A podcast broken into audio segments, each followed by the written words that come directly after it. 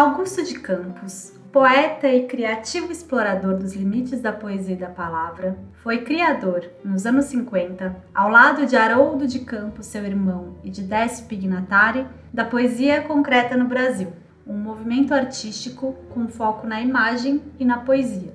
Nascido em São Paulo, em fevereiro de 1931, estreou na literatura com o livro O Rei menos o Reino. O grupo dos três poetas concretistas se chamava Noigandres, que quer dizer antídoto do tédio. Jovens poetas que almejavam uma linha de pesquisa de novas formas de fazer poesia. Foram responsáveis pela radicalização da experimentação e da invenção da poesia brasileira. O principal foco do concretismo no Brasil foram as mudanças na forma de fazer poesia. Para os artistas, a poesia era, além de palavra e som, visual, unindo palavra e imagem. O verso e a estrutura tradicional das poesias foram abandonados e com eles o eu lírico e a necessidade de rimas. As palavras, rearranjadas em estruturas gráfico-espaciais, algumas vezes impressas em diversas cores diferentes. O movimento literário da poesia concreta propõe uma concepção poética baseada na geometrização e visualização da linguagem. Permitia que surgissem diversas possibilidades para que os artistas usassem a imaginação e a criatividade, e permitindo que o leitor fizesse diversos tipos de leitura, tanto no sentido das frases como na interpretação do conjunto das palavras. A nova forma poética ganhou adesões e apoios, como também críticas em face da desintegração total do verso tradicional.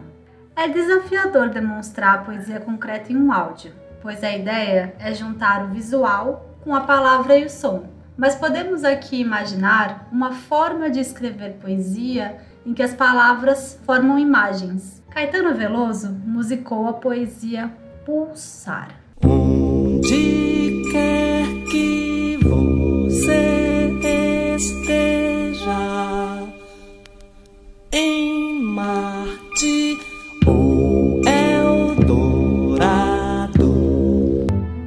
relação próxima de Caetano Veloso e Augusto de Campos vai além de pulsar.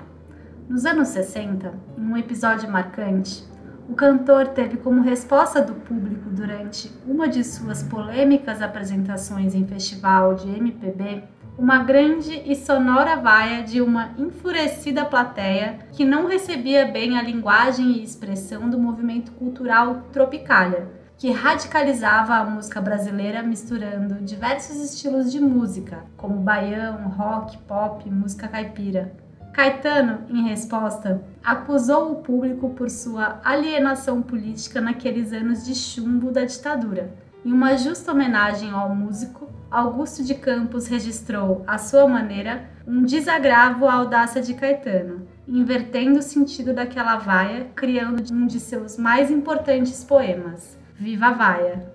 Augusto de Campos é também um importante tradutor de diversos poetas para o português, trazendo para nós obras imortais de grandes poetas intraduzidos, ditos como intraduzíveis e exploradores das linguagens poéticas, como Mayakovsky, Joyce, Rimbaud, Pond, entre muitos outros que têm por característica serem inventores da literatura e da linguagem.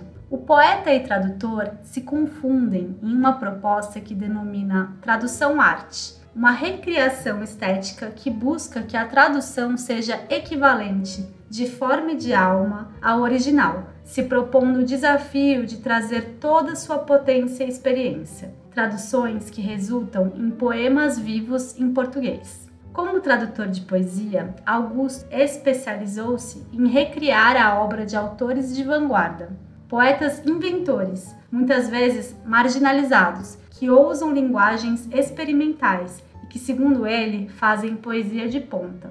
Em 1982, o poeta e estudioso da história do modernismo surpreendeu os meios literários ao lançar o livro Pagu, Vida e Obra um livro essencial sobre a escritora, musa antropofágica, ativista cultural e militante comunista Patrícia Galvão, a Pagu, figura de proa da vanguarda modernista no Brasil.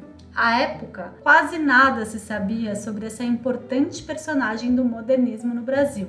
E Augusto realizou nesta antologia o mais completo e ambicioso resgate da produção artística, literária e jornalística da autora de Parque Industrial. Temos um Hoje na Luta sobre Pagu.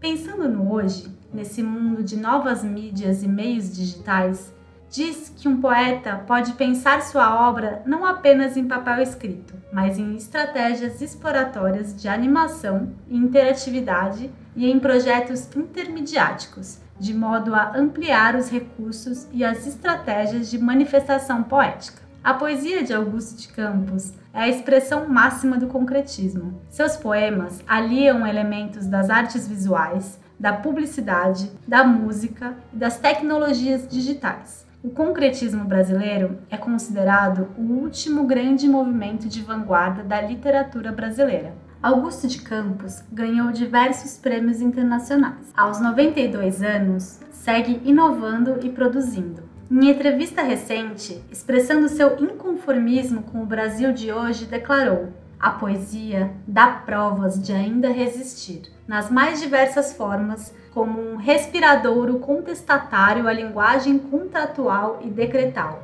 e parece achar formas de corroer o tecido conservador que tenta dominar a liberdade e a evolução do ser humano.